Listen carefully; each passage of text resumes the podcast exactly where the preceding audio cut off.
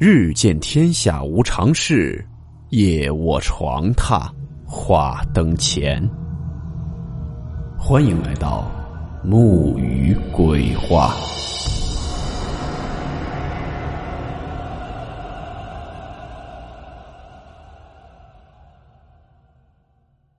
大家好，我是木鱼。今天的故事来自网友小季分享。故事名称。厕所外的黑脸。温馨提示：本故事含有未经证实的内容和边缘化知识，部分内容超出普遍认知。如感到太过冲击自己的主观认知，请大家当做故事，理性收听。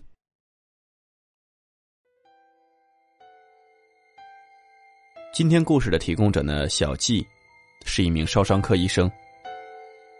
这件事情发生在二零一七年休假的期间。那天呢，他记得他是出来逛街，一逛呢就逛了一下午，太阳呢眼看就要落山了。他是提着东西才从商场走出来，在门口的星巴克坐下来，打算休息一会儿。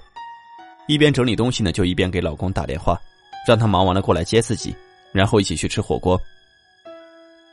她老公那边呢，应该是在谈什么事情，就压低声音说：“好啊，你等我一会儿啊。”挂了电话没一会儿，这小季就想上厕所。但是呢，小季有一个很奇特的地方，就是他不会蹲。你像咱们说站累了，我蹲一会儿，但是他不行，他蹲下就倒。所以呢，从小到大呢，他只能用坐便。他就问这服务生说：“这附近哪有带坐便的厕所？”服务生呢说：“这还真没有听说。”这小季没办法，就打算出去找找。他这刚走出这商场，打算自己找找的时候，在路过一个拐角处的时候，从后面赶上了一个大姐，就跟他说：“你打从这儿右转几十米啊，再直行个几十米，就有一座写字楼，那里头就有。”他回头看了一眼，心说：“这我也没问过您啊，您怎么知道的？”但是还是说了声谢谢。果然按照这大姐指的路，他真就找见了一座写字楼。只是这个写字楼呢，已经非常的老旧了，看起来似乎没人在用，因为这楼里头根本就没有亮灯。所处的位置呢，这条街上也没什么行人。他这个门口处呢，停了一辆破的面包车。好在说路边的灯光能隐约照到这一楼的大厅，他这就走了进去。走进去的时候呢，这男朋友还打来电话了，问他你在哪儿呢？他说我在这写字楼这个什么什么位置，你一会儿就上这儿来接我吧，我着急上厕所呢。男朋友就说行，那我找找吧，但是还真没听说过这写字楼。他就硬着头皮走进去了，可是，在里面找了一会儿，并没有看见公用洗手间，也没有看见任何的工作人员。他就发现了，墙上有一个楼层的平面图。他根据这个图来看，这儿就根本没有洗手间。他就有点无语了，说：“这本来就着急呢，你说这大姐怎么瞎指路呢？”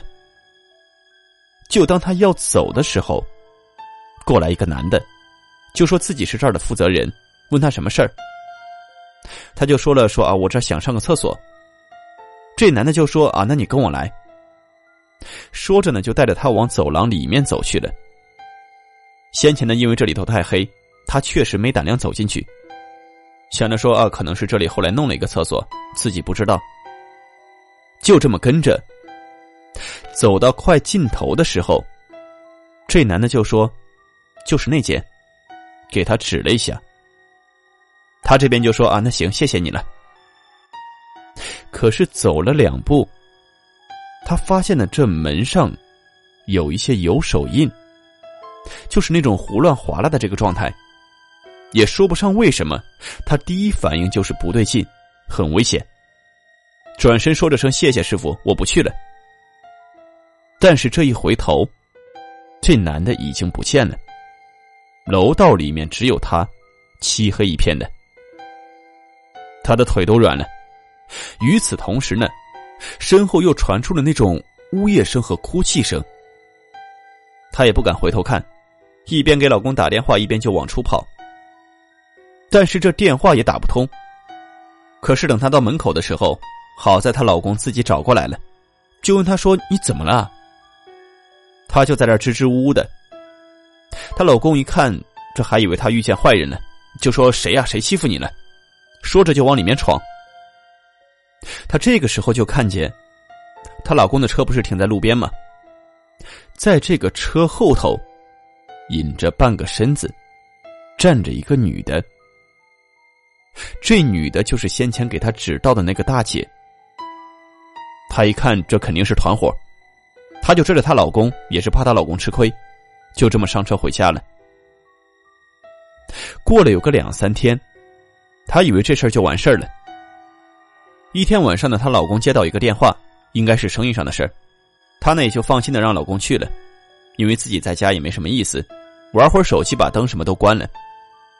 准备去这卧室的洗手间洗澡，突然就听见了“梆梆梆”的敲门声，外面呢还有人说话，但是听着声音有点陌生，就是说“开门啊，着火了，快跑啊！”他就赶紧把门打开了，但是楼道里头有一股油腻腻的香味儿并没有看见什么火光。他呢也就在这业主群里面问了一声，这一问把大家都吓坏了。纷纷开门问是谁家啊几层啊？用不用先跑出去啊什么的？有的在楼底下的邻居就前后楼跑了一圈，确实也没发现谁家有火光。他这才放心的放下手机，关了入户门，打算回卧室的洗手间洗澡。当他进去卧室，在卧室门关上的一瞬间，他眼角的余光看见，从他们家的厨房那里，他家是那种开放式的厨房。在这个橱柜后头，噌的一下站起来俩人，就是两个人影。他赶紧就把门反锁了，心脏跳得扑通扑通的。可是手机还在客厅，他就用洗手间里的 Pad 联系了老公，并且呢把这个门给反锁了。过了能有五六分钟，她老公的声音就响了起来，啊，就问她要不要紧啊，把门打开。问她说这屋里也没人啊。他不知道为什么，就很谨慎的俯下身子，趴在地上，从那卫生间的门缝底下往外看。他看见门外有一张黢黑的脸，瞪着眼睛，侧着脸贴着地面，也在往里看。他赶紧就缩了回去，把这洗手间的门也打开，钻进洗手间，把洗手间的门也反锁了。过了好一会儿，外面很安静。这老公呢也回来了，但是敲门他还是不敢开。这事儿呢，你看到这一步不能拉倒了。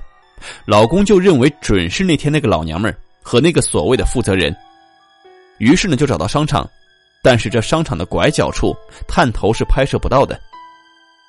他就又想到去找这个写字楼看看，结果呢到那儿才发现，这个楼早都已经荒废了，根本就没人办公。最后一次有人来这写字楼，还是因为去年，是从里面的往外倒一些不用的办公用品啊什么的。有人说当时呢确实是开着门的，那天的下雪路滑，有一辆面包车就撞在了路边，然后自燃了。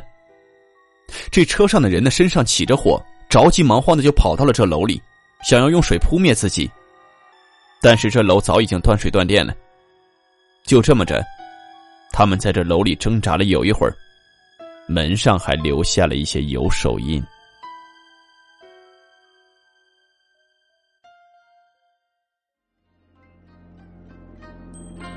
好了，我们今天的故事到此结束，祝你好梦，我们明晚见。